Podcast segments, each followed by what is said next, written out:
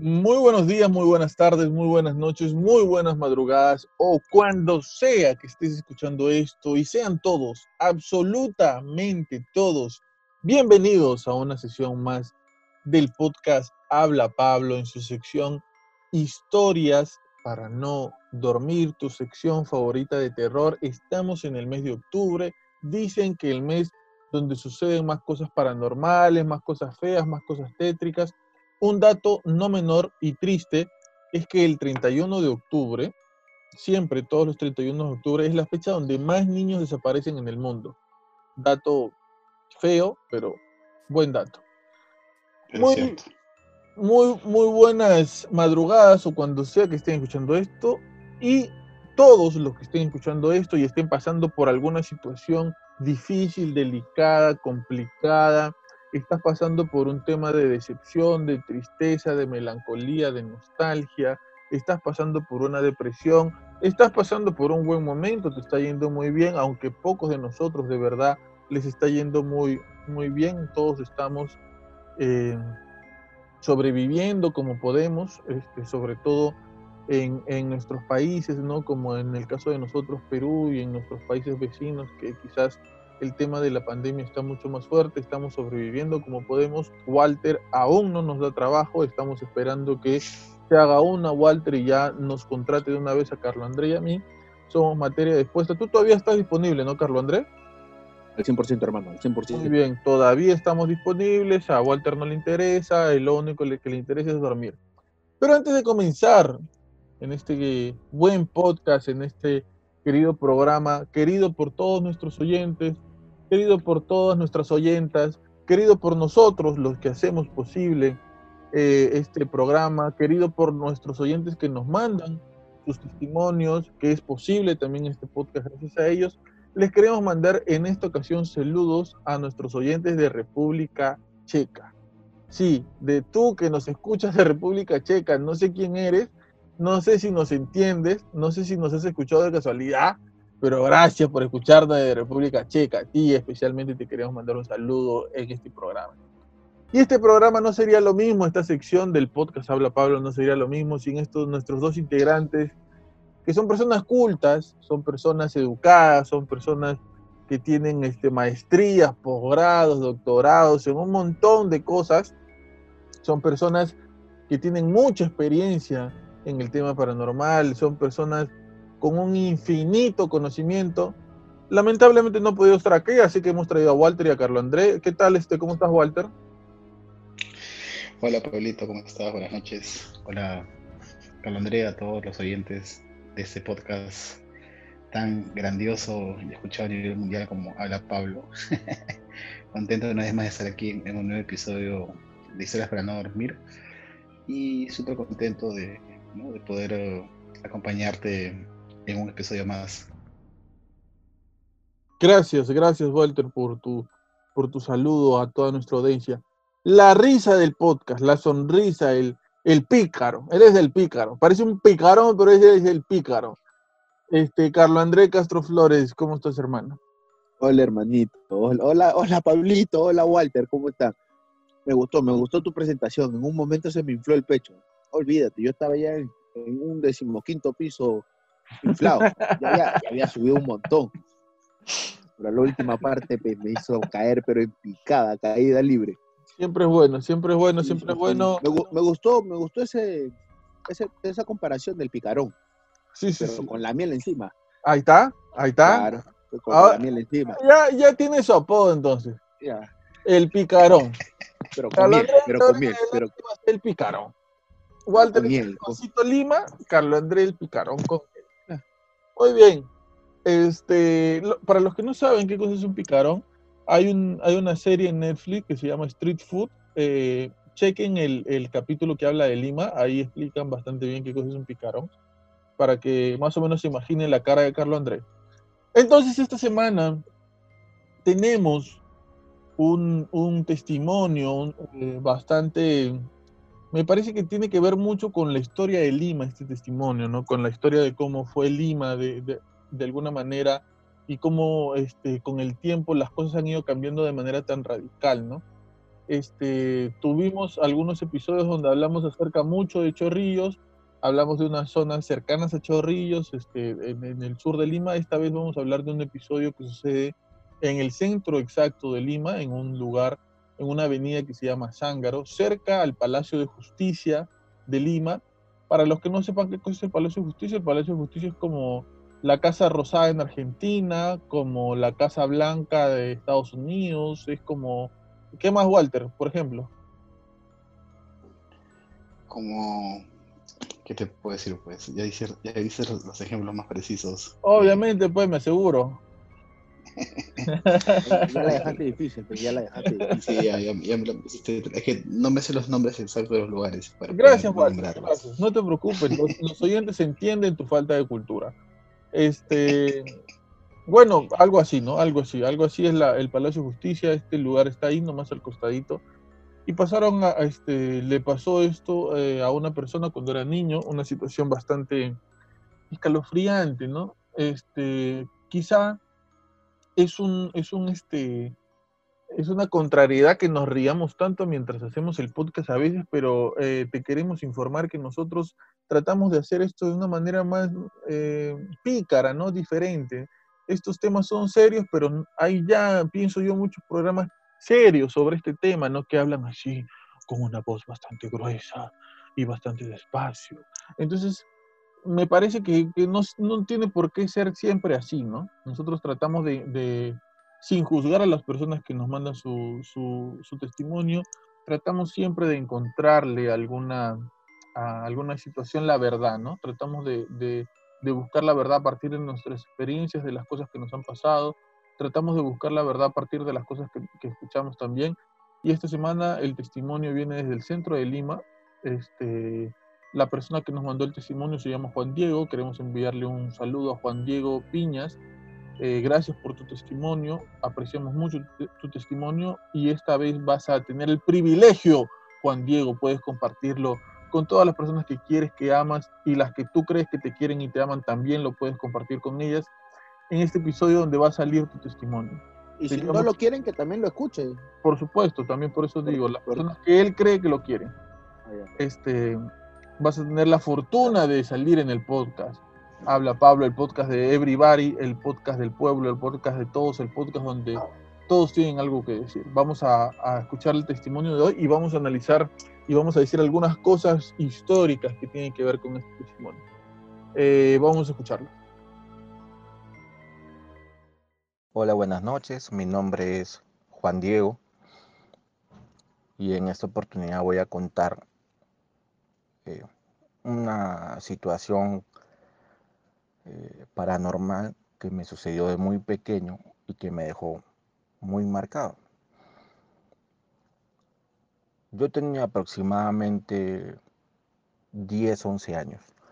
En ese entonces vivía en un lugar que se llama, una calle que se llama Zángaro, en el centro de, Lima, y vivía en un solar o callejón.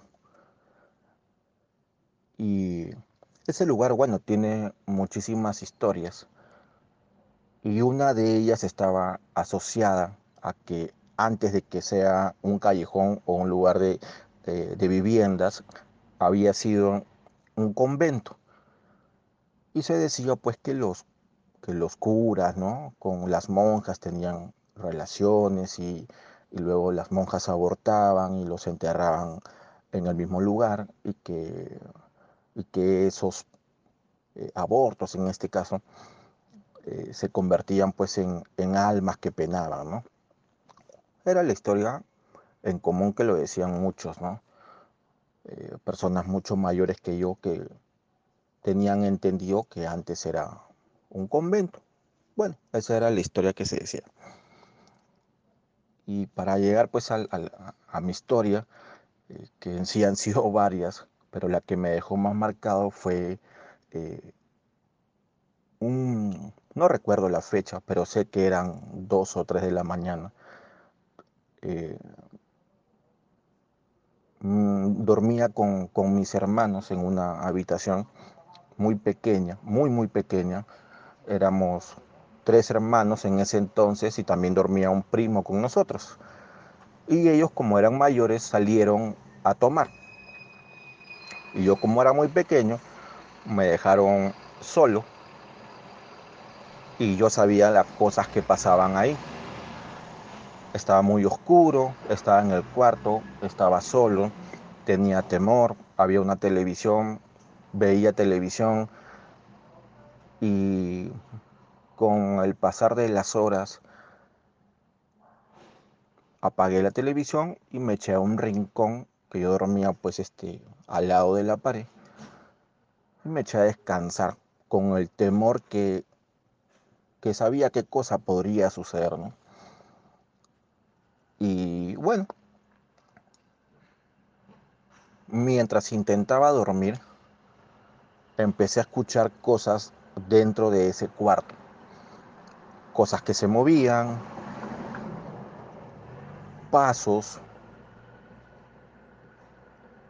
Era claramente que se escuchaba que agarraban o cogían algo. Se escuchaba como lo que cogían se movía.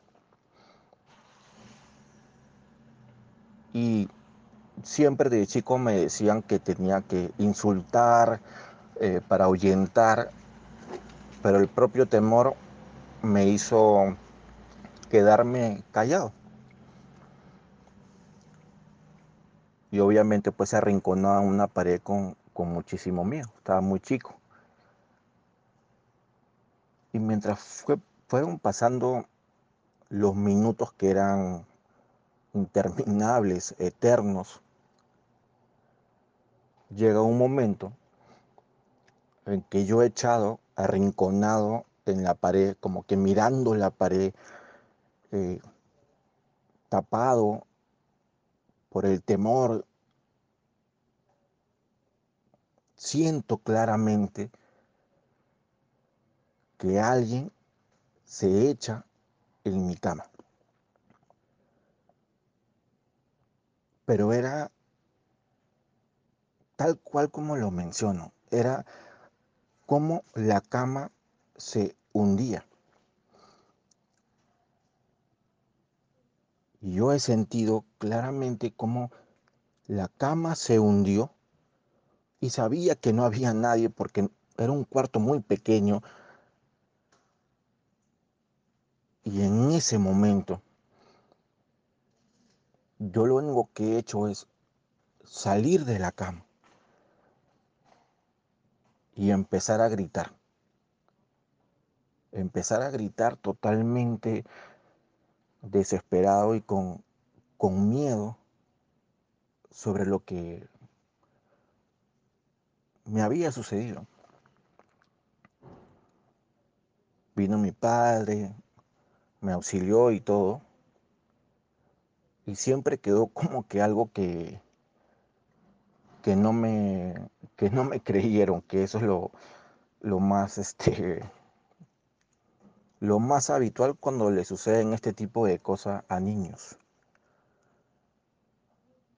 Y para ampliar un poco el tema en la situación, de repente yo eh, en casa por la tarde, ¿no? Estaba solo, ¿no?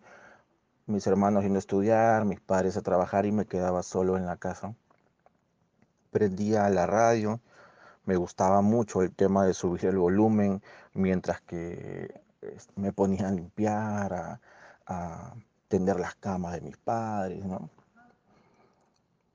Y tú prendías la música y te bajaban la música, te bajaban el volumen. Eh, las cortinas te las movían. En una ocasión, tendiendo la cama, tendiendo la cama de mis padres, me destendieron la cama. Y nuevamente, obviamente con, con el temor de, de lo que corresponde ante situaciones así, salí corriendo pero eran cosas que pasaban de una forma continua y permanente en ese lugar. Siempre sucedían cosas. Lo extraño era que a mis padres o a mis hermanos no les pasaba. Siempre me pasaba a mí. Siempre.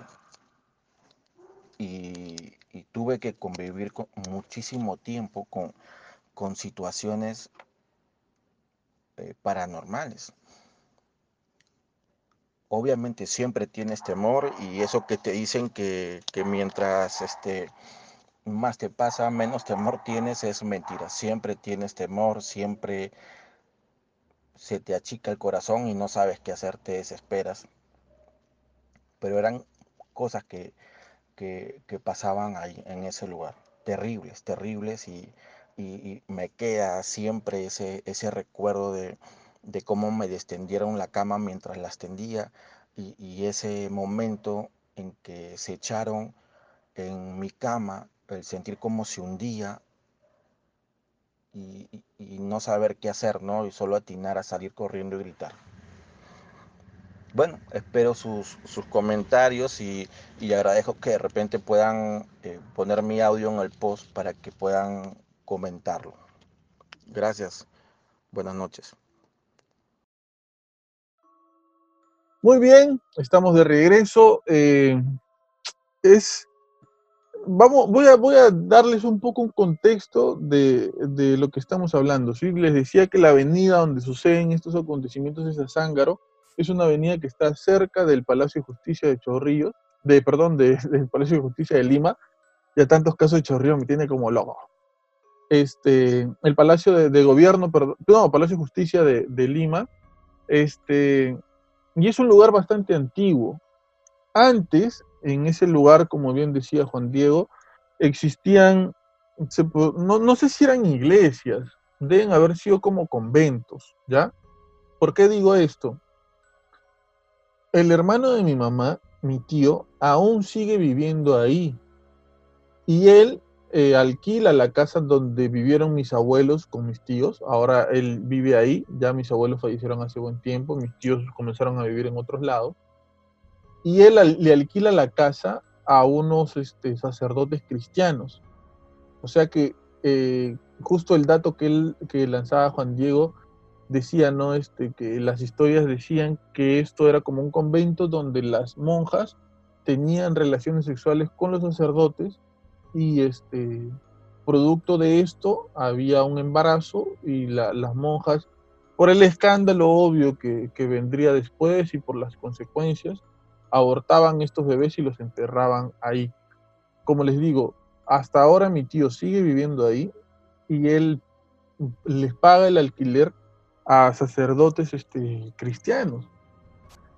Eh, me parece que ellos quieren recuperar ese lugar de alguna manera, ¿no? Quieren construir algo ahí, pero esto, esto continúa hasta ahora. Entonces, para que más o menos sepan de qué lugar estamos hablando, esto se encuentra en el centro exacto de, de, Lima.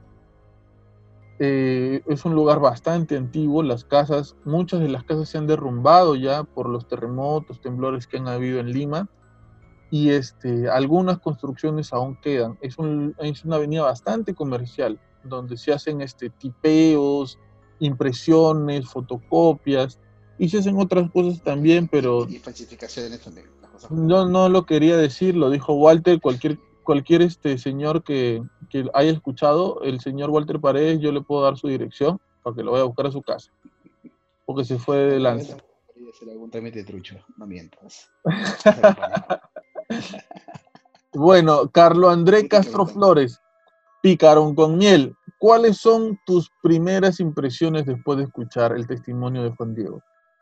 Papito, mira, ahorita lo que me acabas de decir me ha, me ha dado mucha curiosidad porque esto lo escuché de unos youtubers.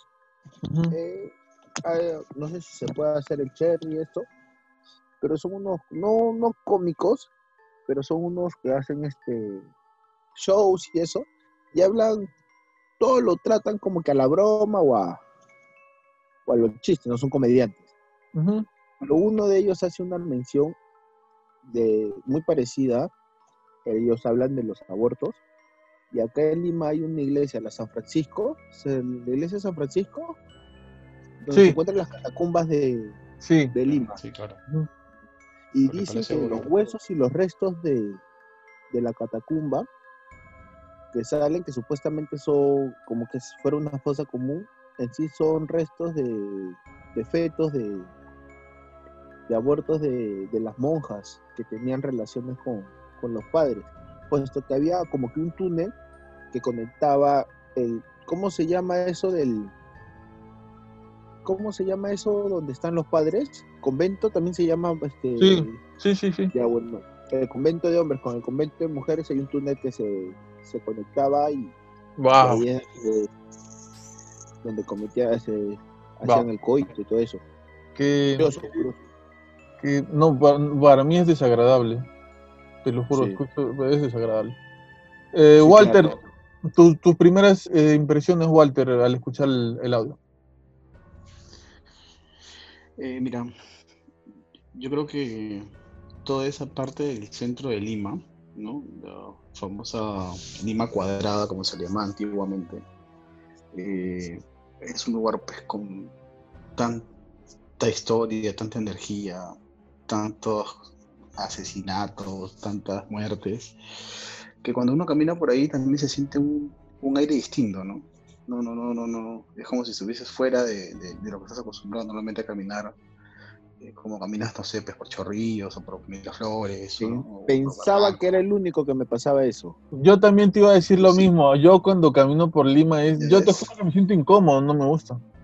No, no, o sea, sí, no o sea, mu- o sea, como, no, como no, que te sientes no. medio observado, como que no te Sí, sientes muy sí. seguro, ¿no? Sí, o sí, sea, sí. o sea, sí, sí, Y sí, no, sí, ¿sabes qué? ¿Sabes cómo me siento yo? ¿Tú te acuerdas de la película Mi pobre angelito? Cuando él se pierde en Nueva York y pasa por, Claro. por Nueva York y ve a las prostitutas, al tipo, te parece un monstruo, y él se Claro, de todo lo que ve, claro. algo así, weón. A, lo- a los borrachitos, a las prostitutas que ahora también por acá, ¿no? A los choros. Exacto. O sea, los- yo te los juro que yo, per- perdón, no quiero interrumpirte mucho, este Walter, pero yo siento que de repente es por la variedad de, de gente que hay ahí en Lima. Yo Sí. pensaba que era, yo pensaba que era mucho por eso. Es que nosotros quizás estamos acostumbrados por el lugar en que vivimos a no que no haya tanta diversidad de personas, ¿no? Nosotros conocemos bastante al vecino, a la gente cercana Claro. a nosotros, y por aquí, o sea, en, en Chorrillos hay muy pocos lugares donde hay tráfico, este, bastante comercio y gente, ¿no? En cambio en Lima eso es en todos lados. Claro. Sí, Walter. eso es lo, lo- lo- lo primero que me llama la atención, ¿no? Obviamente que son pues ya construcciones antiguas, como tú lo mencionas también. Este, yo sí creo que en los lugares donde han vivido personas, donde han, han habido situaciones complicadas, difíciles, pienso que puede quedarse como una especie de, de energía, como, como que algo que puede generar algún tipo de, de rechazo, algún tipo de miedo, como que de repente algo paranormal, ¿no? Que hace pues que puedan suceder situaciones como las que le tocó vivir a, a Juan Diego, ¿no? Quien manda el testimonio. ¿no? El Ahora- de, de poder dime, dime. ¿Sabes qué? Me hace acordar este, cuando él habla acerca de que le destinen la cama, ¿no? Me hace acordar a lo que sucedió, no sé si te acuerdas, en un retiro, de que a una chica este, se le da permiso para ir al baño, la chica baja rápidamente Ah, sí, al sí, sí. baño y cuando abre la puerta encuentra toda- todas las camas al revés. Es que, si no me equivoco, es cuando ella, cuando ella abre la puerta, Ajá, o sea, no es que encuentre las camas al revés, ella ve se voltean en ese todos los momento. sí, colchones se voltean claro. y automáticamente comenzó a gritar como loca, ¿no? Claro, porque, o sea, en la casa de retiro, la- las cosas están puestas, colchón, colcha doblada y encima una, una almohada. Almohada. Pero lo que ella vio fue que todo se volteó y se quedó almohada, colcha y encima el colchón. Colchón. Y todo, y todo al mismo tiempo. Exacto, todos al mismo tiempo que son como, ¿cuántos camarotes eran? Como, como 25, 30. Claro. Ahí, claro, sí, más o menos, como menos. unas 50 camas, 50 colchones si quieres contarlos así. ¿no? Claro, yo cuando escuché eso me hizo acordar inmediatamente esa situación porque fue como que, este, o sea, ya en ese, en ese punto, ya no se está hablando de un fantasma, pues, ¿no? ya no estamos hablando de Claro. Gasparín. Exacto, ¿no? Mira, yo justo haciendo un paréntesis un poquito al, al- al- a, a la historia, eh, esta semana, bueno, la semana pasada, llegó a mis manos un, un libro, ¿no? Eh, que se llama Francesco, eh, sí, fui liberado de 27 legiones de, de demonios, donde él es el primer libro que leo sobre exorcismos, donde él está completamente lúcido en todas las vejaciones que sufre por los demonios. ¿No? Y hace una explicación de todas las jerarquías de demonios. Si por ahí alguien está interesado, me, me contacta y les puedo pasar el libro para que lo pueda leer. Ah, no. ¿por qué tocaba- Me ¿por qué contacta, dice Carlos Andrés. por qué es que, No, no, no, no, no, no, no, no, pues, no, no. En habla Pablo. Un momento, un momento, un momento. Pero déjame, déjame terminar. Car- mi no, idea, pues. espérate un momento. Carlos Andrés, ¿has escuchado Dime. lo que ha dicho Walter? No, no, hermano. Diga ya. Ya está, en- ya, ya voló ya. O sea, él dice, este, él, él ya es una estrella y ahora dice contacten. Entiendo de que tranquilamente debajo de la descripción se puede poner el enlace del libro y la gente lo puede ver Él es farandulero. Bueno, él es farandulero. Me- Él es farandulero. Ahora Oye, por favor, estamos en un momento serio, estamos en un momento serio. Bueno, momento continuemos en, en habla Walter en entonces. análisis. Ya.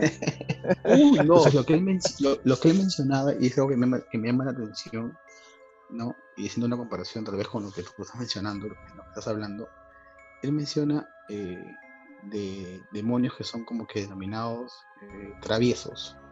Así lo menciona. O sea, entidades demo- demoníacas eh, traviesas. ¿no? En las cuales pues son estas entidades que son las que te mueven las cosas, ¿no? Las que, las que posiblemente, como nos pasó en Cocharcas, este, fue pues, quien hizo, fue capaz de poder hacer que las camas se doblen de un momento a otro, ¿no? O de repente, como le, le, le pasaba a Juan Pablo, ¿no? Con el tema de que le jalaban la sábana. Juan No Diego. me vino eso a la mente, ¿no? Perdón, Juan Diego, cuando este, cuando, cuando escuché el testimonio y, y también por lo, por lo que estaba le- leyendo, ¿no?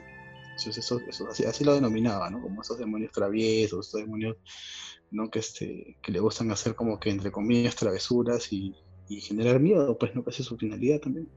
Yo les tengo una Walter, pregunta. Wal- no, an- antes que des tu pregunta, Sí, pero sí. supuestamente los fantasmas traviesos y eso no te causan tanto miedo en lo mm, personal. Es más, yo creo que tengo Yo una anécdota. si alguien tiene una, una, una experiencia paranormal, yo creo que te vas a asustar, ¿no? No, No, te vas a es más, yo- sonreír o a Yo creo que tengo una anécdota contigo, Pablo, si es que no me equivoco. Ay, ay, ay. En un retiro- En un retiro, no sé si me, no, no me acuerdo bien. A Galo Andrés lo raptaron los demonios. Ya, todo le pasa No. a Galo Andrés, oye, Pablo, todo le Hermano, ¿puedo, puedo, ¿puedo continuar?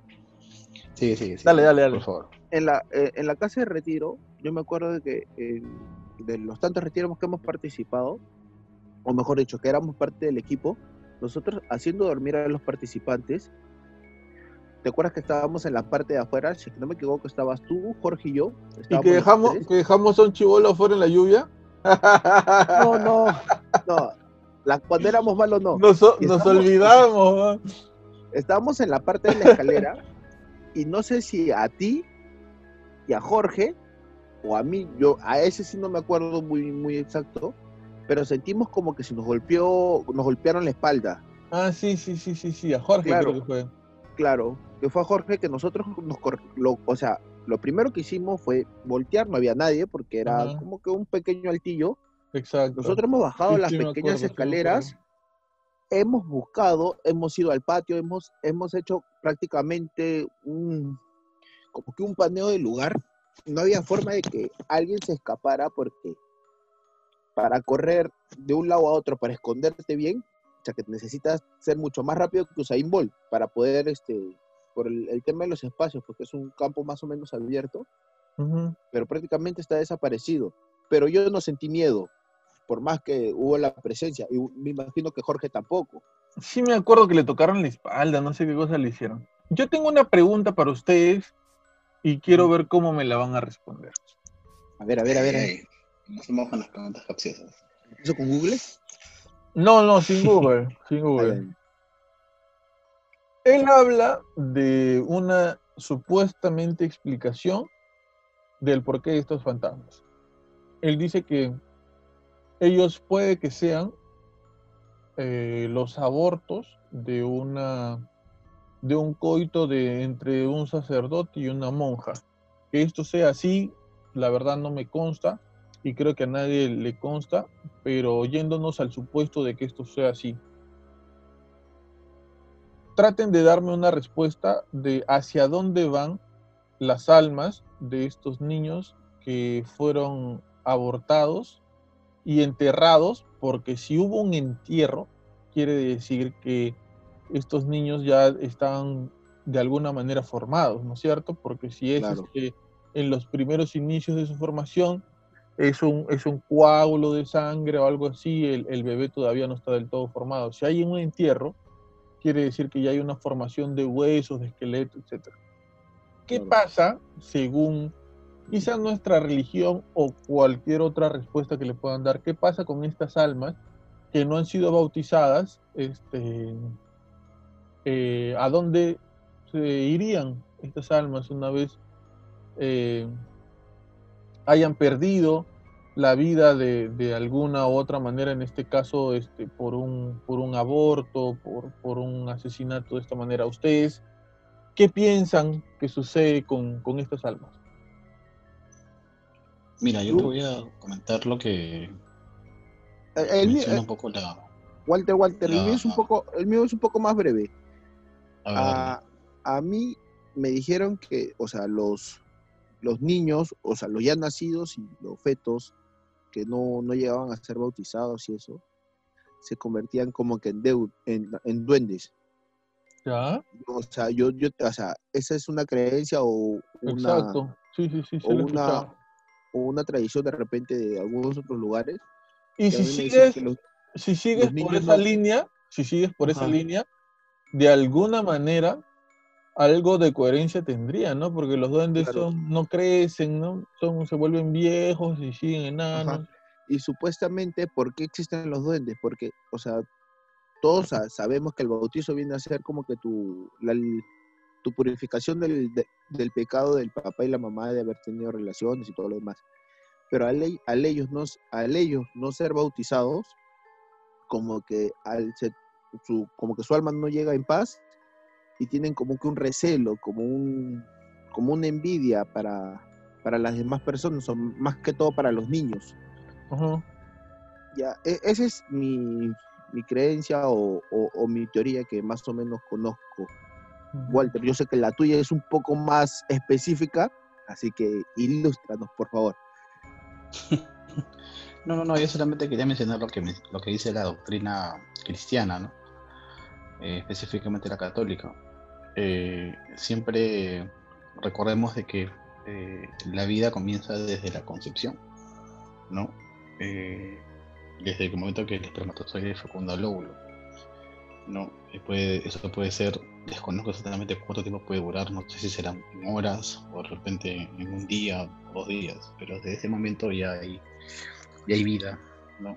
se, y si se produce un aborto, el aborto puede ser inmediato, ¿no? los 15 días, al mes, a los dos meses, a los tres meses, que es lo que menciona eh, la iglesia, ¿no? que estos seres van, al ser seres eh, inocentes y puros, ¿no? Eh, van al cielo.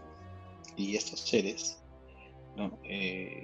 desde que están en el cielo, están pidiendo por sus padres, ¿no? ya sea si fuiste si fue un aborto en, eh, en un matrimonio o en violación o en lo que sea, y que en el momento de la resurrección, cuando ya venga la segunda venida de Cristo, más conocido como la parucía, van a poder eh, resucitar en la plenitud de su vida, que posiblemente sean jóvenes. Y sus padres, a pesar de que nunca les vieron la cara de jóvenes, los van a, los van a poder reconocer justo también, eh, qué curioso, ¿no? Justo en el libro que te menciono, también habla sobre este, sobre este episodio, ¿no? Porque él menciona de que su esposa está embarazada, yo no estoy está embarazada y pierden al bebé de cuatro, cuatro semanas, ¿no? Y ha muerto, bautizan al niño, y él en una de sus posesiones, ¿no? Eh, reconoce a su hijo ya de joven, y su hijo habla con él y le dice, ¿no? está hablando por él, pues, por su liberación. Entonces, curioso, ¿no? Justo libro como que resume un poco lo que les acabo de mencionar. Eh, hay una una oración que los católicos constantemente recitamos, que explica en detalle qué es lo que sucede en este acontecimiento, que es el credo. Eh, cuando antes de que Jesús este, llegue a la tierra a salvar a la gente, no antes de que, de que, haga este, todo este, esta campaña que hizo, eh, había gente anterior a Jesús que ya había muerto. Había muerto Noé, había muerto, perdón, Moisés, había muerto Abraham, había muerto Jacob. Era una, una batería, una batería seria, ¿no? Era una, una gente de peso.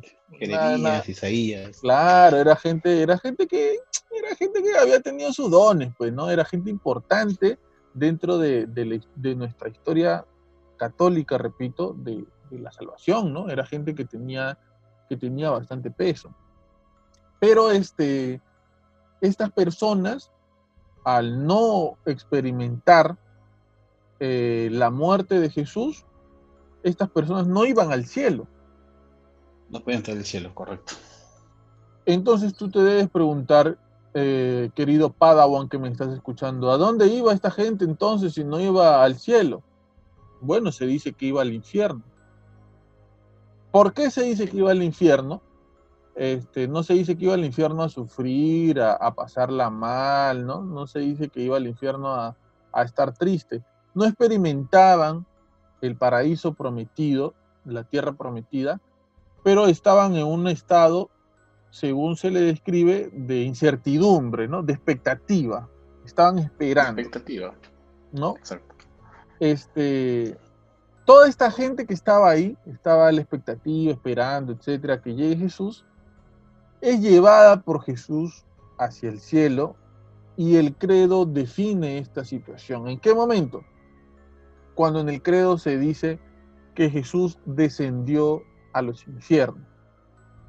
¿Para qué descendería Jesús a los infiernos? Según, acuérdense que para los católicos el credo es una oración que define por completo nuestra fe todo lo que dice el credo es todo en lo que nosotros creemos. Ya, si tú quieres resumir en qué creo en católico, el credo, en el credo está resumido. Entonces mucha gente se pregunta quizás para qué es que baja este, Jesús a los infiernos, ¿no? No baja a, pegar, a mecharse con, con Satanás, ¿no? No baja a agarrarse a golpes con, con Satanás, a agarrarlo a palazos a los demás demonios, no el Señor Jesús baja a los infiernos a llevarse a toda esa gente, pues, que durante todo ese tiempo había aportado a, a la llegada de Jesús, había preparado el terreno, había preparado el terreno para la llegada de Jesús. Y como les digo, guerreros. no, claro, no, guerreros. está- no estamos hablando de cualquier persona, estamos hablando de Moisés, ¿no? Moisés, Claro, el libertador. mi, mi causa era bravo, Moisés, Sí, no era cualquier mojó. cosa. Se mojó, Moisés. Abraham, el padre de nosotros, no era cualquier cosa, Abraham, o sea, estamos hablando de gente peso. Entonces, yo, oh, eh, si tú piensas en Dios, yo creo que Dios nunca iba a querer que esa gente se le quede donde estaba, ¿no? Entonces, una Perdón, vez que las personas, dime, dime. Perdón, Pablo, pero hay, bueno, ahorita vamos a hablar un poco de religión, porque hay, no sé si te puedo refutar eso, o de repente me estoy equivocando, pero creo que yo, o sea, eh, tengo entendido que creo que Moisés no va al cielo, porque, o, o mejor dicho, le prohíben la llegada al cielo porque él se toma atribuciones que no debía. No, no, ¿Por no. qué? Él no, él no, No. él no entra a la tierra, Tierra prometida. Te están Eh, confundiendo. perdón. Ah. ¿Por qué? ¿Y por qué le pasa eso? Porque él duda, en algún momento a la hora de, de ¿cómo se llama? De sacar, este, impre- ya imagínate esto, ¿no? Duda a la hora de sacar agua de una piedra, pues. Ya, pues ya. Tú, tú dudas hasta de... todo de- lo que pasó. No, tú- sea, tú no, pero espérate, yo, tú dudas hasta, hasta de, que, de que existe Dios, tú dudas de, de cómo Claro. llegamos acá a la tierra, pues ya imagínate Moisés dijo, vio una un piedrón ahí y dijo, de acá, de acá que va a salir agua, dijo Moisés, no, pues salió, pero salió. No, pero- no, pero lo que yo, o sea, lo que yo sabía, de repente me estoy equivocando. A ver si es que esté, o sea, si me equivoco, ayúdenme. Me, así, escuchando leyendo, dice que él tiene prohibido la entrada a la tierra prometida. ¿Por qué? Porque supuestamente los, los la anterior gente brava, como tú mencionaste, ellos muchos dicen que son instrumentos de Dios.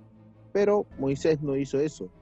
Moisés dice que él hace los milagros. O sea, él en ningún momento dice, yo soy instrumento de Dios a hacer los milagros. Simplemente él dice, yo estoy haciendo milagros. No, no, no, no. atribuciones Te estás, no, te estás confundiendo, Carlos Andrés. mala historia, Carlos Andrés. Ajá. Ah, Sí, bueno. no, no. eh, mira, Moisés. Te voy a, bueno, te voy no a sé decir si- mi fuente, ¿ah? Te voy a decir mi fuente. Lo que ¿Qué, pasa fuen- es que- ¿Qué fuente? ¿Ovejuna? No, lo que pasa es que hubo un tiempo, yo soy católico, nunca me pienso cambiar de religión, pero... Dos años he- después, Carlos Andrés Mormón, carajo. No, escucha, pero he, he tenido por lo menos que año y medio, dos años, estudio bíblico con testigos de Jehová, venían a mi casa a estudiar. Ah, Ya, ajá. pero si de Jehová son pues considerados como una secta por todos, ¿no? Entonces No, pero no, que no, hermano, no hay que, no hay que, no hay que menospreciar las otras religiones. No, no, O no sea, lo mira. Mira, una, una, una cosa que, que yo considero que es este, importantísima y trascendental, una cosa que es importantísima y trascendental es que nosotros debemos saber que donde se hable de Dios, donde se predique de Dios, donde se comparta de Dios, ahí está, Está Dios. O sea, claro. Dios no es exclusivo de una religión. Por más que la gente o personas o gente ortodoxa te quiera convencer de eso, eso no es verdad. Dios no es exclusivo ni de una religión, ni siquiera, ni siquiera es exclusivo de una iglesia.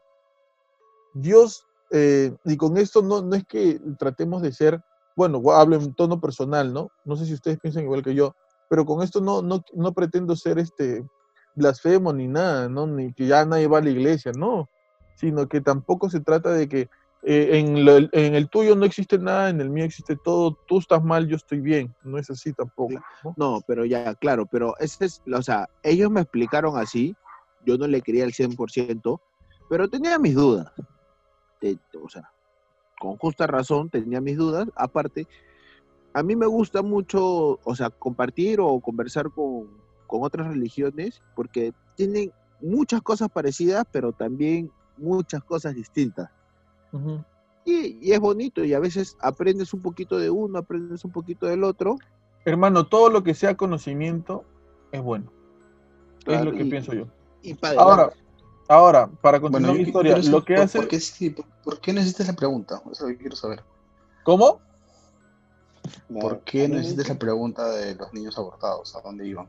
Sí, nos debíamos Porque- un poquito, como Porque, que- porque quería saber este, qué cosa pensaban ustedes acerca de, de esa situación o hacia... a- Lo que pasa es que, mira, eh, estaba conversando con una mujer conocida por ustedes que tiene 800 mil años en, en las cosas de Dios y a pesar de que tiene tantos años en las cosas de Dios es una mujer muy lúcida, muy viva, muy avispada, muy juvenil, su pensamiento es juvenil, no es como de esas señoras este, que, que uno ve en la iglesia que te miran así feo porque vas con el cabello largo porque no sé, este, te vistes diferente, no, es una mujer que a pesar de sus años y el tiempo que tiene en la iglesia, es una mujer muy juvenil.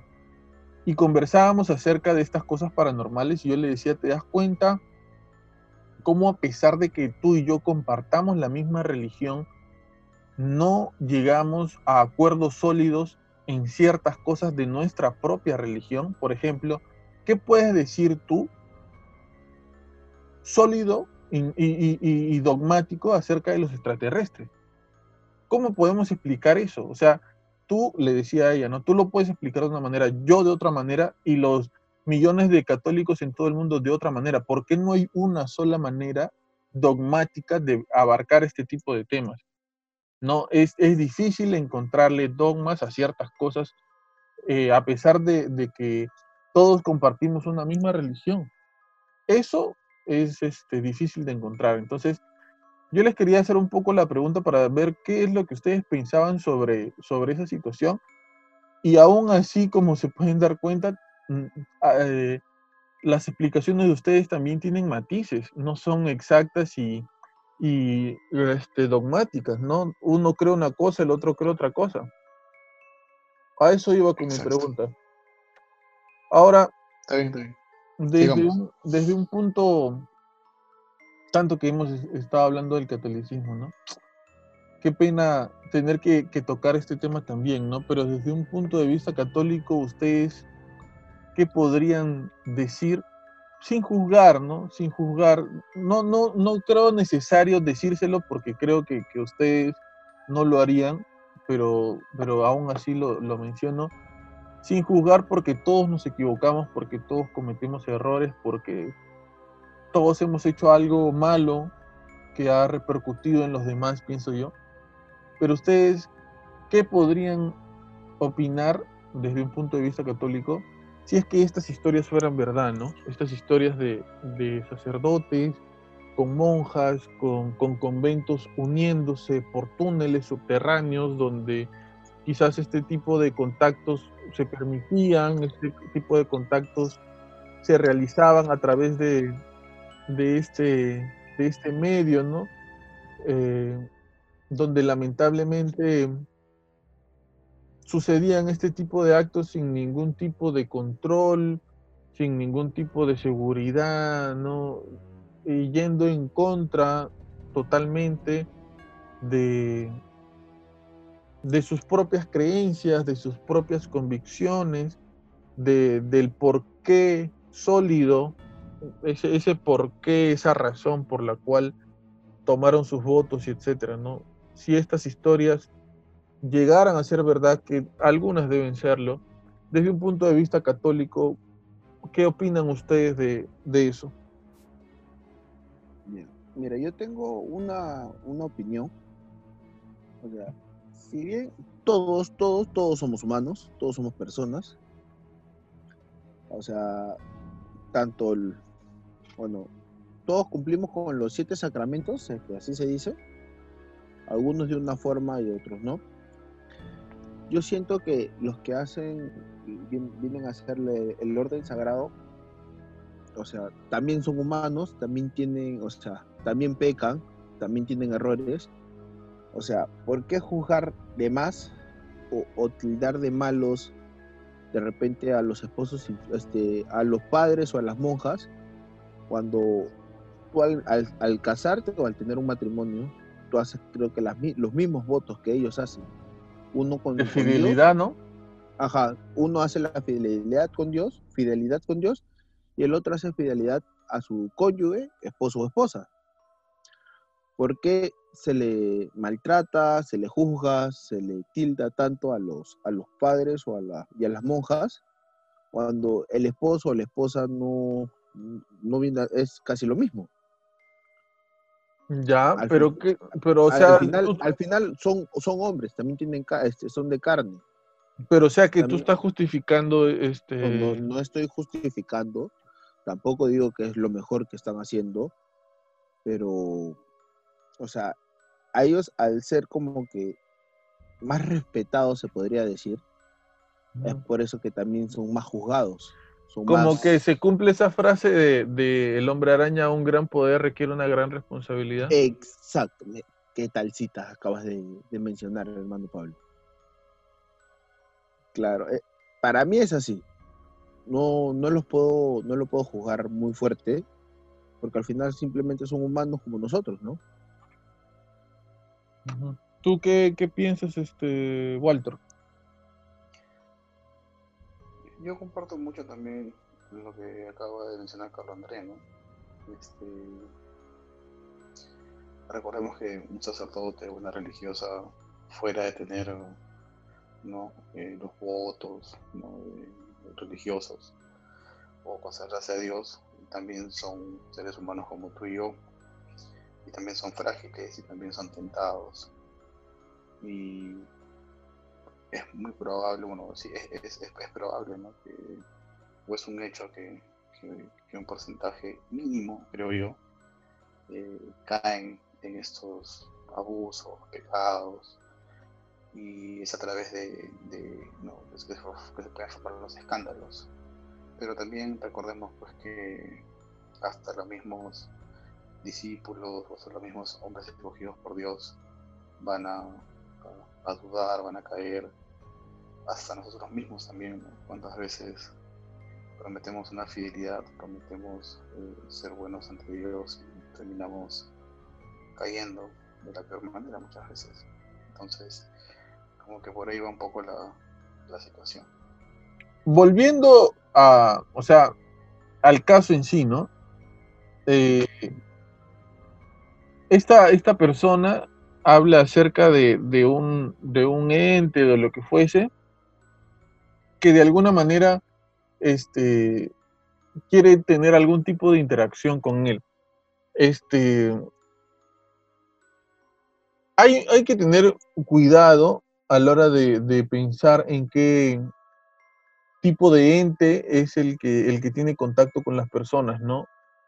hace unos programas atrás hablábamos de que hay fantasmas, hay demonios y hay un montón de cosas más, pero hay cosas que un fantasma no podría realizar bajo ninguna circunstancia y que sí podría eh, realizar un demonio.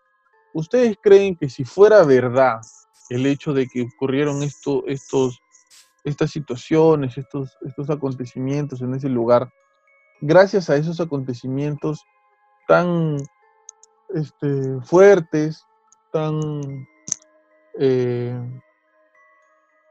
¿cómo se podría decir? Eh, tan, no, tan marcados, tan horribles, este, haya sucedido que, que algún demonio se haya, haya comenzado a convivir en este lugar, gracias a estos hechos que, que decía de, de abortos, de, de relaciones entre un, un, sacerdote y una, y una monja, cosas así.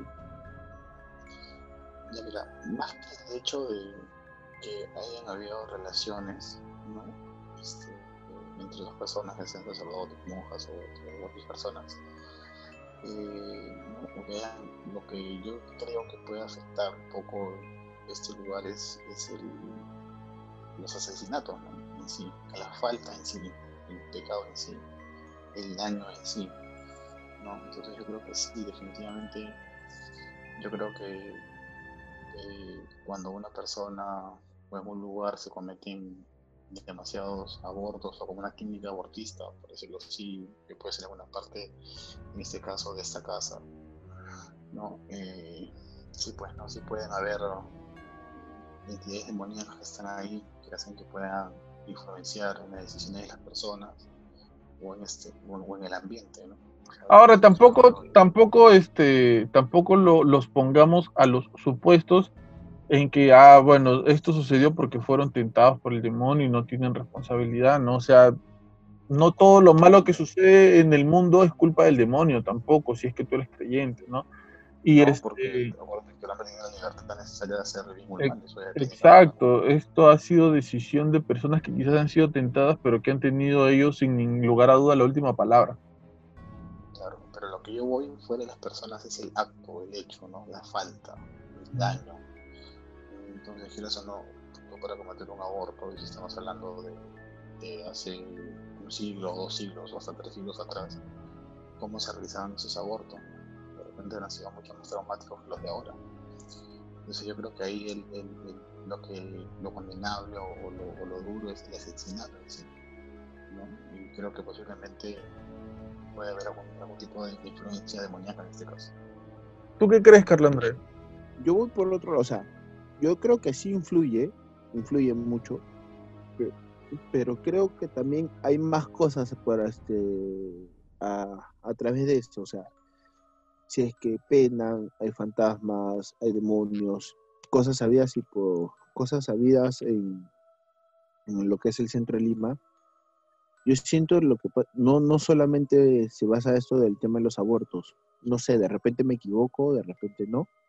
Eh, el Museo de la Santa Inquisición, no sé si conocen ya los métodos de tortura, los métodos de, de cómo mataban a los, a los seres humanos en ese tiempo, torturarlos para saber una y otra cosa, o sea, ya siendo adultos, haciéndolos sufrir, todas esas cosas como que genera una carga de energía ahí fuerte, o almas que se van demasiado rencorosas por lo que han hecho, porque le han hecho, personas que han cometido muchos, o sea, asesinatos, porque ya está bien, o sea, un, no sé, voy a poner un ejemplo, en ese tiempo había muchos verdugos, ¿no?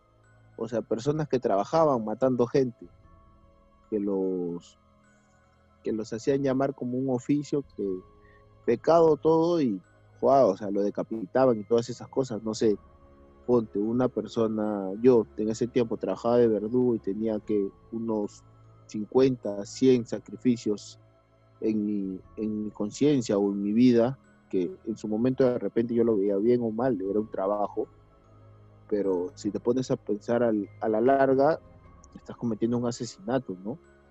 Y todas esas cosas como que, que también influyen fuera de eso, o sea, sumándole los abortos, sumándole a las violaciones, porque en ese tiempo también había muchas violaciones, había muchos suicidios también por, por, o sea, simplemente, no sé, tú habías cometido algo malo y te suicidabas, que era el método de salida más, más factible en vez de pasar las torturas. Tantas cosas de que hacían que la vida sea, sea golpeada, o, o los momentos, siento que por eso que el centro de Lima es cargado. Yo siento que por eso yo siento que el centro de Lima es es, es, fuerte. Afuera de eso le metemos, o sea, el tema de las guerras, el tema de la libertad y tantas cosas más. Precisamente, precisamente eso es lo que iba a mencionar, tú lo has resumido muy bien, creo, Carlos Andrés, ¿no? Este, creo que todo... Me inspiré, me inspiré, me inspiré. Creo que, que las cosas se resumen a que el lugar del que estamos hablando es un lugar con una historia terrible, terrible, no, no porque lo haya querido en realidad así la historia, sino que era porque era la capital del Perú y comenzaban a suceder actos duros como el tema de, de, de, la Santa Inquisición y, los, y las torturas a estas personas que no creían en Dios, este, esto que, que acaba de contar Juan Diego, que quizás puede que sea verdad, un, un, tantas cosas que se han acumulado en, en, el centro de Lima, tantas injusticias, tantos asesin asesinatos de los que comentaba Walter al inicio del podcast, ¿no? Que, que eh, eh, Juan Diego ya no vive en este lugar, ya hace muchos años que se mudó de ahí, pero en ese lugar me parece que el edificio donde él vivía todavía continúa continúa estando ahí. No sé si, si habitará gente ahí.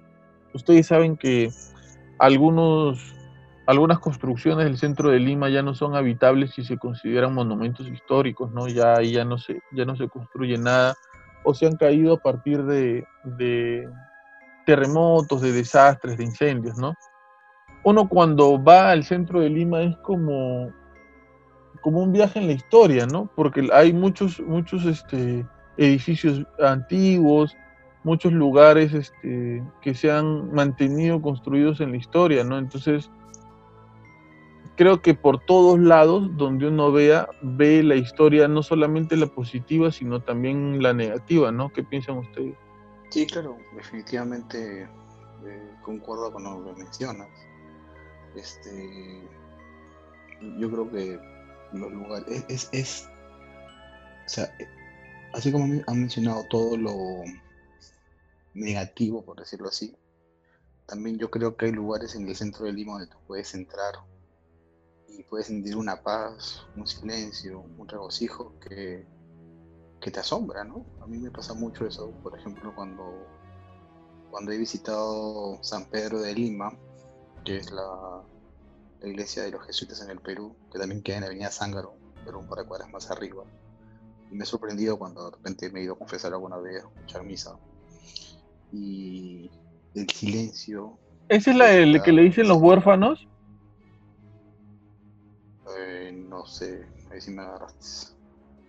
Está ahí, está en Abancay, al frente de, del Ministerio Público, creo también. Está, está metida en un lugar donde hay mucha, mucha bulla, pero cuando tú entras a la iglesia, es, es como si estuvieses sí, sí, en sí, otro sí. lugar. Sí, de repente hay un silencio, No, un silencio que no corresponde, ¿no? Exacto, que es exacto, de, de- de otro tiempo. ¿no? Es más, Entonces yo también creo que como hay lugares que te pueden generar ciertas sensaciones negativas, también creo que hay lugares como este, y deben haber muchos más también. Es más, este, donde, este, donde se hace todo lo contrario, ¿no? La caridad, la oración, Walter, creo que eso influye mucho en, en la atmósfera Walter, de cada lugar. curiosidad de. Walter, curiosidad, de repente me estoy equivocando, pero no sé, no sé si a ti te pasa. Yo soy muy devoto al Señor de los Milagros. Y en ese tiempo, o sea, el tema de la esclavitud y todo lo, lo que había, y el, y el moreno al dibujar la imagen del Señor de los Milagros, o sea, en ese lugar también, como tú dices, hay mucha paz. Por ejemplo, yo en muy pocos lugares centro de Lima, porque soy demasiado paranoico, se podría decir. Los que me conocen bien saben cómo soy. Este, pero en las Nazarenas creo que es el único lugar donde yo me puedo quedar tranquilo. Es justo mencionando, ahí, tranquilo, estoy en paz, estoy conforme. Por más que es un lugar que no es nada bonito, pero simplemente estar a- al alrededor de esa Claro. de la iglesia, tú Sí, sientes sí, una paz muy por, reconfortante. eso, por eso te mencionaba, tú, Pablito, ¿qué lugar de los que has recorrido te trae esos recuerdos mencionados, tanto por Carlos Andrés como por mi persona? Yo creo que el, el- el Museo de Arte de Lima, el Mali. ¿Ya? ¿Por qué? Yo creo que, ¿por qué? Porque justo esta conversación la tenía hace unos días con mi tía. Yo cuando era pequeño, a lo príncipe del rap en Bel Air, mis papás me mandaban a la casa de mi tía, pues. Este, Ya. y mi tía es profesora y ella trataba este, siempre de, de- de compartirnos cultura. Siempre, siempre, siempre, siempre, siempre. De distintas maneras. Y yo recuerdo que la primera vez que yo me apasioné, el primer recuerdo de apasionamiento que yo tengo por el arte, es cuando me llevó al Mali. Yo en ese momento, e- es, es ese recuerdo que yo tengo como un tesoro, cada vez que pinto algo o, escribo algo, este, tengo ese recuerdo como un tesoro porque creo que ese es el, primer encuentro de, mi persona con el arte. Yo recuerdo que mi tía nos llevó al Museo de Arte de Lima y en ese momento nos hizo pasar por un pasadizo y tú mirabas a la derecha y veías al escultor con, con el barro y la arcilla, ¿no es cierto? Volteabas a la, a la izquierda y veías al pintor, seguías caminando y veías al tipo que estaba este, dibujando en, en carbón. Y esa imagen para mí fue increíble. Yo hasta ahora, como te digo, me quedo con esa imagen para siempre. Ya. ¿Sabes también dónde he podido experimentar ese, ese silencio, esa, esa paz, por decirlo así? Es en las catacumbas de San Francisco, cuando estás en el lugar donde está la biblioteca, donde están todos los, bueno, ya, ya creo que todos los ya los han sacado, los antiguos. Pero tú cuando estás ahí también en, en- San Francisco y recorres todo el convento, o sea, no pareciese que estuvieses en el centro de Lima. Parece que estuvieses en otro lugar en otro tiempo. O sea, son los lugares donde me ha pasado esa Mm, sensación. ahí, ahí discrepo contigo. Mira, el año pasado. el Este año es el podcast de las discrepancias. Es el podcast de las discrepancias y así tiene que ser y así se va a quedar. El podcast de las discrepancias. Aquí todo el mundo pelea, todo el mundo discrepa, nadie está de acuerdo. Así No, tiene que es más, ser. mira, recuerdo, porque no, no ha pasado hace mucho, me acuerdo que fui con, con mi familia, mi hermana, mi mamá, mi novia y un primo Perdón, ¿tú qué? No, perdón, ¿qué? ¿Tú qué? Mi novia, ¿Tu No, novia? novia. sí. Walter, ¿tú sabías que Carlos Andrés tenía novia? Ah, su madre. empezamos. Eh, no empezamos. no era esposa, esposa era, creo, ¿no? No, él se casó hace, hace Bueno. como cuatro años se casó, pero se llegó a divorciar ese mismo año, creo. Ah, no, no, no, no. no. Por, A lo, por a lo tema Walter, a lo económico. Walter. Ajá, por- A lo por Walter. tema, eco- por tema económico, no, todavía no. A lo. Walter dice. Pero bueno, y fuimos a, a, la, a las catacumbas por tema de, o sea, como que estábamos en, en chacota, se podría decir, entre mi mamá, todo ju- como que jugando y eso, pero en la parte del convento, cuando hacíamos el recorrido, estaba tranquilo. Pero cuando llegamos a la parte de las catacumbas, de las ruinas, se podría decir así decirlo, que es la parte de abajo, eh, la parte del sótano de la iglesia, Ah, no claro, estaba claro. cómodo. O sea, ya. no- yo Ya, en lo pues, personal, pero yo no estaba son las catacumbas y otra cosa es el convento, güey. O sea, yo me refiero a cuando estás, bueno, ya cuando, cuando estás en, en- en el, en el en el lugar, en el, ¿cómo se llama? Donde se reunían para cantar, donde, donde cantaban los, este, arriba de la iglesia, donde cantaban los, no me acuerdo totalmente el nombre. ahí yo sí, cuando recorrí el convento también por ahí, sí sentía cierta tranquilidad, pero obviamente cuando bajas a la catacumba ya, ya pues es un lugar mucho más pesado, otro ambiente, otro olor, ¿no? y es entendible porque estás en el cementerio de la ciudad, eso sí, el cementerio de Lima por, por muchísimo tiempo. Pero bueno, nos estamos saliendo del tema. Volvamos un poco al, al episodio, por favor, Pablito. Es que, ¿sabes qué? ¿Por qué nos, nos desviamos? Porque creo que el, el, el, testimonio tiene que ver con la historia de Lima. No, no se despega una cosa de la otra. O sea, es por la historia de Lima que sucede, me parece, este, este, este acontecimiento, porque el lugar en que él describe está en el corazón de Lima prácticamente, está bastante en el centro. Entonces por eso como que nos, que nos vamos un poco con la historia, con lo que sucede, con las cosas positivas y negativas que, que encontramos, que vemos en Lima, ¿no? Este, yo considero que si a esta persona le sucedieron estas cosas, como, como a alguna otra le debe haber sucedido quizá, pero ya no le continúa sucediendo, obvio tiene que ver con, el lugar y con lo que ahí habita, ¿no? Uno puede pasar por ese lugar actualmente y ve el portón de la, de la parte de afuera y todo lo que está dentro está derrumbado, está todo caído. No se está construyendo algo nuevo ahí. No hay este eh, intención, parece, de, que algo se haga ahí. Yo al menos no, no, veo, no veo eso. ¿Por qué será? ¿Será por este tema? ¿Será porque este lugar tiene algunas consecuencias a partir de lo que, de lo que sucedió? Mm, no lo sé. Un poco para, para concluir, para, para, dar nuestras, nuestras conclusiones sobre este caso, ¿no? Que a mí me, me, resultó interesante, pero no solamente me resultó interesante por la historia, sino me resultó interesante porque pudimos desarrollar un poco acerca de, lo que es Lima, ¿no?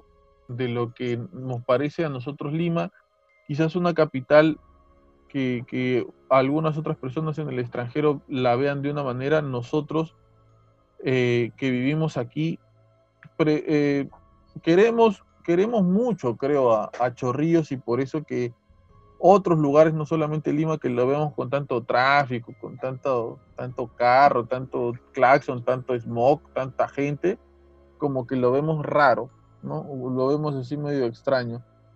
Este, un poco para, para concluir, este, Carlos André, ¿cuáles serían tus conclusiones?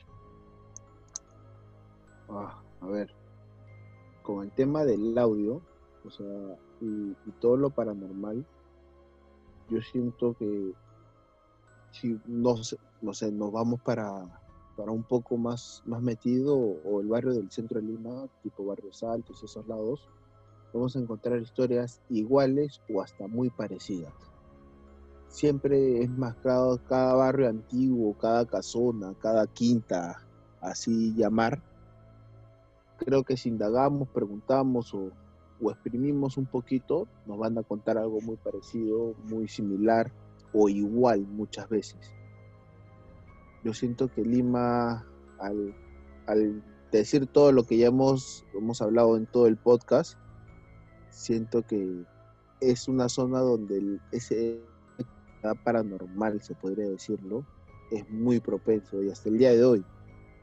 Ay, por allá no hay, por allá no hay ninguna huaca. Que yo sepa, no. No sé, de repente me equivoco. No sé si para el lado del eh, Rima.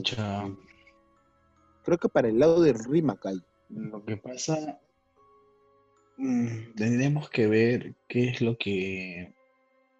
A ver, recuerden que siempre los españoles cuando llegan al Perú construyen sus monumentos, o en este caso las iglesias, encima de los palacios incas, encima de los, lugares de adoración de los, de los indígenas, eh, como para demostrar que su Dios es mucho más poderoso que el de ellos. Entonces posiblemente en alguna de estas iglesias ¿no? Eh, pudo haber alguna edificación posiblemente, no, no, no, yo no negaría esa posibilidad. De repente, hasta donde está la Catedral de Lima, antes podría haber sido una huaca, o de repente donde está alguna iglesia del centro de Lima, creo yo. O sea, habría, habría que investigar. ¿Ustedes se imaginan, para la casa. ustedes se imaginan si es que este, hubiera una invasión extraterrestre y si existieran los extraterrestres, se imaginan a ellos conquistándonos como los españoles no, este, nos conquistaron a nosotros y poniendo sus ídolos o sus estatuas o sus edificios encima de las iglesias católicas? Sería alucinante, ¿no? Más que las iglesias católicas, yo creo que se irían a los lugares más representativos de, lo, de los humanos, pues, ¿no? ¿Y una O iglesia sea- no es un lugar representativo? Mm, Bueno, pero ya, pe- pero si ves en, en tema de dimensiones, Pero no para todos. Claro, pero no para todos. Pero ahora, puta, la ahora, catedral de Notre Dame, ya o sea, recuerda ahora que, que ya muchos muchos han dejado de lado lo que es el tema del catolicismo y eso, que dicen que son católicos pero no frecuentan la iglesia. Yo siento que irían más para los lugares ¿Qué? A la, a la Torre Eiffel, a, a la... No, no, no, o sea, o sea si, si- si nos basamos en, en países, no sé, pues que comenzarían que tipo por la Casa Blanca, por lugares así. igual que, la, el que el Día de la Independencia. Claro, la Casa Blanca, el Algo así. Pentagonito. Nero, tú la haces de Will Smith. Claro, o sea, po- o sea, como te digo, o sea, chapan lugares, o sea, la Casa Blanca, el Pentagonito, la casa de Richard Swing, la casa de Ah, Walter. Ah, la- claro. lugares bravos, lugares bravos, lugares bravos. Lugares representativos de la ciudad. El departamento de Walter, ¿verdad? ¿No? Sí, sí, sí, sí, sí. Famo- el famoso departamento de Walter, porque ya has mencionado ya varias veces. Por supuesto, por supuesto. Claro. Este, no, yo, Aquellas yo, lo- épocas. yo no sí, hay maneras de ver esa invasión, ¿no? Si la vemos como, como los españoles nos la hicieron a nosotros, ya estamos fregados. Sí, pero yo creo que si es que eso sucediera en algún momento. Eh, ¿Puedo, que- puedo, puedo hacer una mención que antes de acabar el programa, o sea, hermano Pablo, tú en, en, en este, en este programa te has notado, te has notado más, más sentido que, que, el audio, que, el, que el audio, que el- la historia te ha golpeado un poquito más, no estás como, como en audios pasados o programas pasados que estás como que más contreras, más que, que discrepas y cosas así. Lo que pasa es que eh, yo sí creo, considero que pudieron haber existido estas cosas. Yo creo que lamentablemente este, nuestra iglesia en la que nosotros creemos puede que sea posible de que, de que esto haya podido existir y es, es lamentable, es triste, ¿no? Y a mí me entristece de verdad hablar y comentar sobre, sobre temas así que hayan ocurrido antes o que, o que ocurran ahora, ¿no? Que es conocido para, para cualquier persona eh, a muchos de los escándalos de la iglesia. Yo sin- de verdad no quisiera quedarme ahí porque yo conozco muchos sacerdotes que son personas increíbles, ¿no? Que son personas que, que han marcado mi vida de manera positiva, entonces me, me apena por ellos, ¿no? Por, por cómo después todo se mete en un, en un solo costal, ¿no? Y dicen, los padres son así, las monjas son así, ¿no? Y, y de verdad Claro, no, no hay- hay- conocen... Hay, una frase que hay una frase que se dice, ¿no? Que más hace bulla un, un árbol caído, ¿no? Que 100.000 floreciendo. Entonces, definitivamente cuando uno cae, ahí es donde el escándalo, ¿no? Pero no se, pero no, no se ve alrededor y no se ve la, la- la cantidad de, de, de sacerdotes o religiosos y religiosas que sí verdaderamente viven su vocación con una convicción real y concreta. ¿Y eso cuántos en han, todos lados, es igual.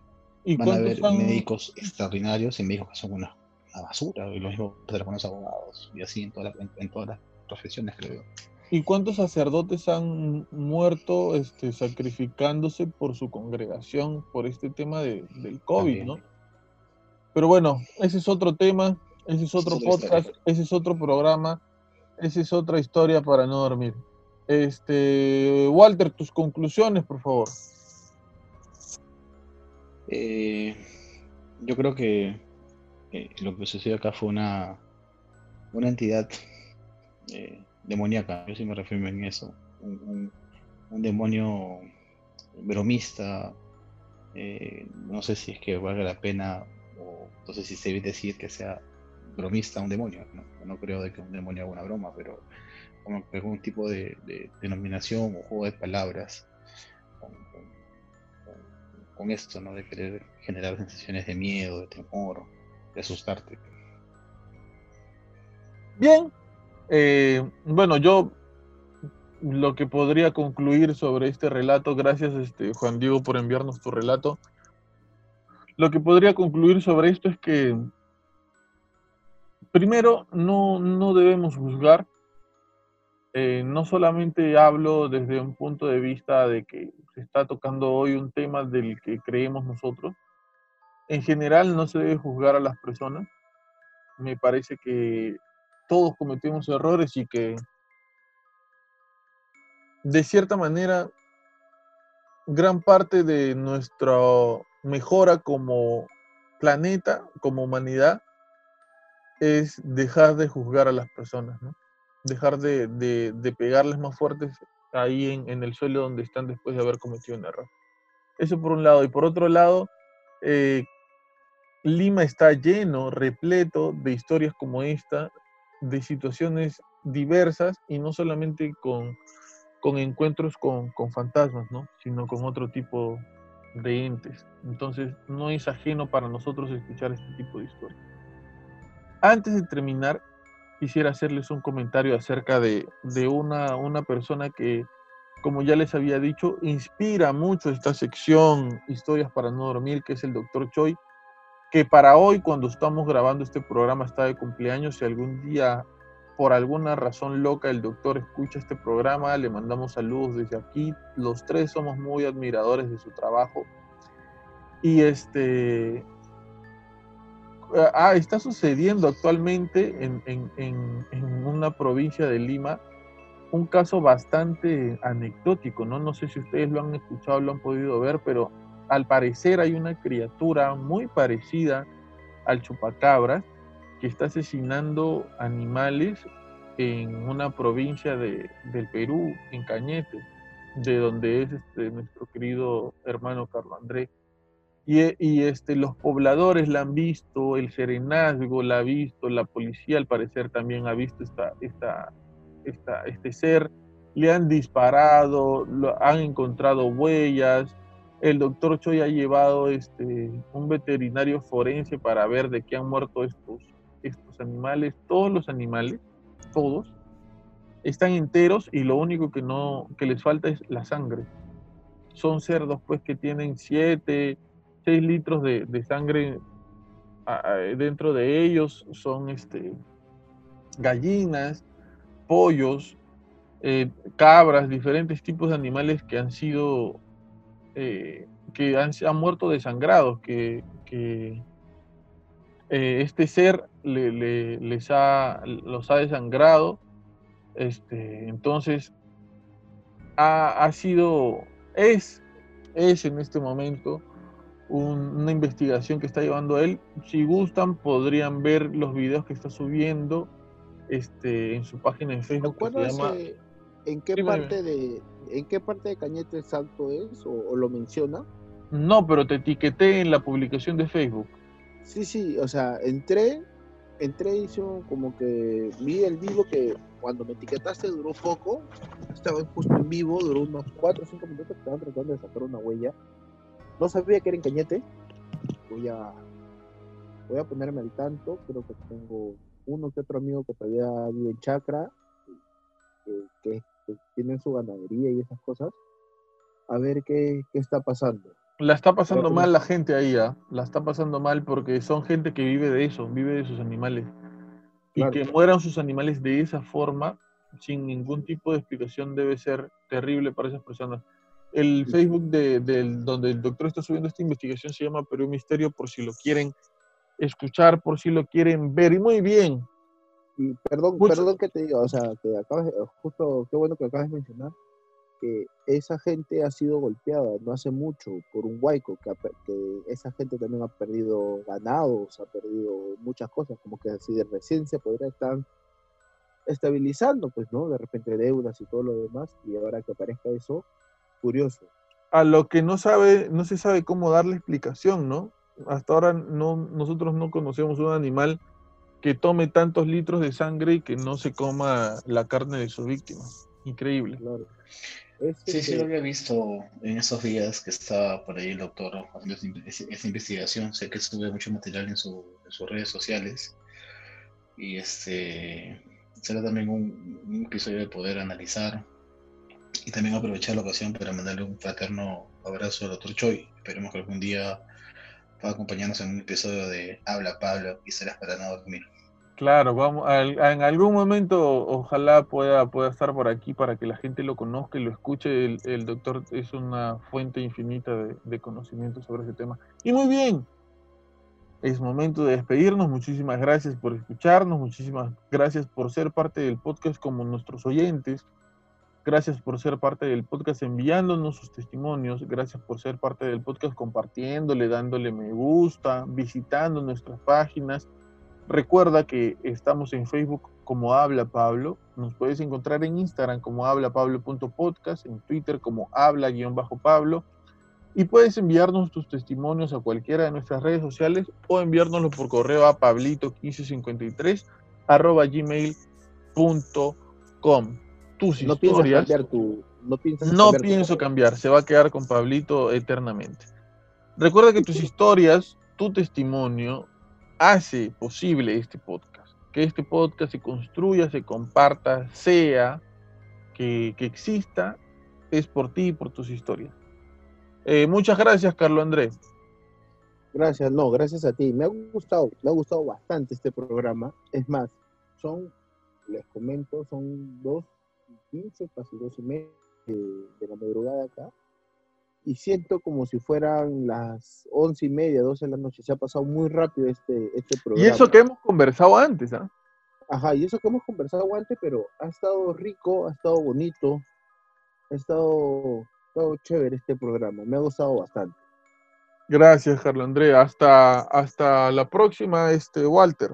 Sí, pues, bonito, en realidad ya agradecerle a todos los oyentes una vez más por, por este episodio. ¿no? Esperemos que que lo que vamos a compartir esta noche sea de enriquecimiento para todos.